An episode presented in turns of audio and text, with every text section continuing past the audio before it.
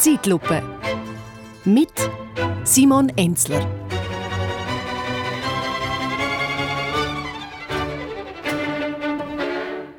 Diese Woche ist es im Nationalrat hitzig hergegangen zum Thema sichere Stromversorgung in der Schweiz. Wie viel Wasserkraft, äh, Pflicht für Solaranlagen bei Neubauten und allenfalls sogar neue AKW sind heisse Eisen gesehen. Und just in dem Moment können Parlamentarierinnen und Parlamentarier dermaßen kalte Füße über, dass die Präsidentin vom Ständerat, Brigitte Heberli-Koller, wo in ihrem Amt quasi auch oberste Abwärtin ist, ja, die hat es also die Notbremse gezogen und Temperaturen im Nationalratssaal und im Vorzimmer vom Ständeratssaal 2 Grad unigetragen. Aktuell sind es 22 Grad. 22 Grad, das ist jetzt offensichtlich die Wohlfühltemperatur vom Schweizer Parlament.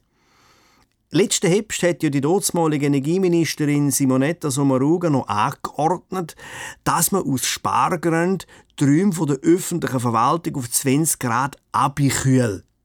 Aber das ist jetzt für die Damen und Herren Volksvertreter offensichtlich zu kalt gesehen, zum effizient zu arbeiten. Also, äh, ganz ehrlich, aber das sind jetzt schon ein bisschen weiche Biber. Und äh, Biberinnen, wenn 20 Grad zu kalt sind. Wenn, kaum steigt das Thermometer im Frühling mal auf über 15 Grad, dann säckelt die halbe Schweiz mit Flipflops ins Land durch. Ja? Aber zum Politisieren soll es zu kalt sein. Wenn 20 Grad, das ist jetzt wirklich nicht kalt. 20 Grad, das in meiner Kindheit, und zwar im Hochsommer, hat das bei uns auf dem Land ja mal fast schon gelangt für einen Hitzetag. Ja, wir haben noch die Regel gehabt, dass man ab 15 Grad darf mit der kurzen Hose und baren Füßen in die Schule. Und die heutigen Politiker und Entscheidungsträgerinnen zu Bern oben haben schon bei diesen Temperaturen, äh, wo, wo, wo im Hochsommer lange für eine Tropennacht, die haben schon bei einem derartigen Hitze praktisch Froschbühlen. Ich habe gefröhlich die. Ist ja wahr. Nein, das ist paradox, dass von der Bevölkerung verlangt wird, Energie zu sperren und gleichzeitig wird im Bundeshaus die Heizung aufgetragen.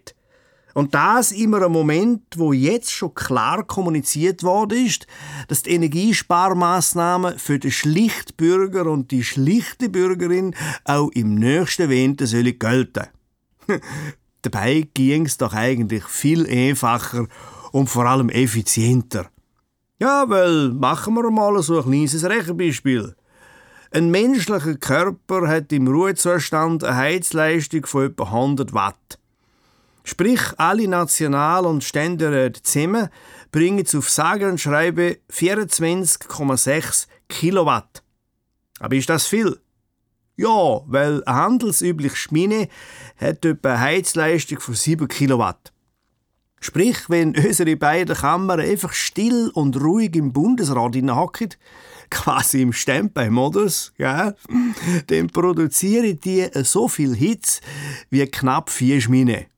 Und da hat sich dann also kein einziger bewegt. Ja, keine private Mails checkt, kein Tweet verfasst, ja, noch nicht einmal in der Nase gerübelt. Da kommt das offensichtlich einiges zusammen. Eine Hitze. Sagen wir, während einer so einer fünfstündigen Sitzung wäre das gut äh, 123 Kilowattstunden. Da könnte man also mit 123 Haarföhn fünf Stunden lang permanent heiße Luft ins Bundeshaus blasen. Das sollte doch eigentlich lange für ein angenehmes Diskussionsklima, oder?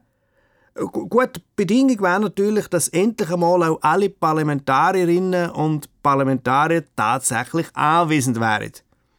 Und für die, wo das noch nicht lange, könnte man ja, und zwar wieder besseres Wissen, einfach wieder einmal aus Prinzip das Gegenteil behaupten. Dass ein politischer Gegner den Geduldsfaden durchbrennt oder noch besser den Dampfkessel der Contenance verjagt. Wobei, nicht übertrieben. Ja, könnte einem einen oder der anderen schnell auch zu warm werden. Wie zum Beispiel ein Berse, der nach seinem Kriegsrausch-Interview in der NZZ für dermaßen hitzige Köpfe gesorgt hat unter den Wärmehuben vom Bundeshaus quasi, gell? dass er jetzt auf noch dünnerem Eis steht, als er seit der Wahl zum Bundespräsident sowieso schon tut.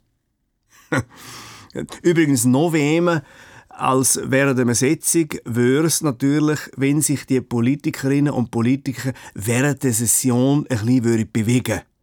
Ja, weil während dem Training produziert ein Mensch zwischen 300 und 400 Watt Heizleistung.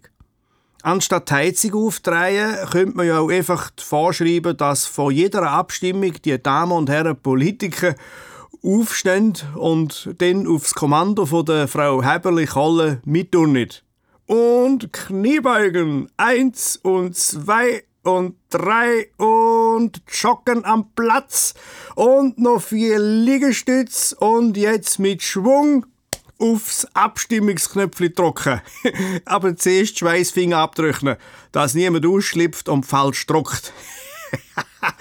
ja, und für alle Bewegungsmuffel im Parlament könnte man ja noch eine Anfrage bei der Wehentenhilfe und der Kleidersammlung machen. Ja, weil da hat sicher für die Damen noch etwa einen Schal und ein Pulswärmerli vorig. Und für die Männer und vor allem die Bauern im Saal irgendeine alte helle Hansenjacke. So bräuchte man das Problem mit dem Dödzug im Bundeshaus sicher unter Kontrolle. Wobei, auch wenn man davon ausgeht, dass die Sitzungen normalerweise hinter geschlossenen Türen stattfinden, besteht natürlich nach wie vor Gefahr, dass es zücht.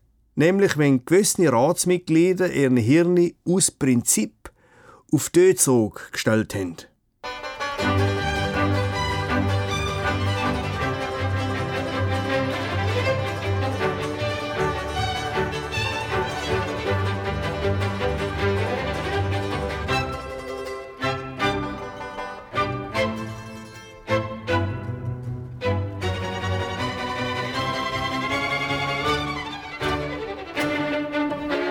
Zeitlupe. Mit Simon Enzler.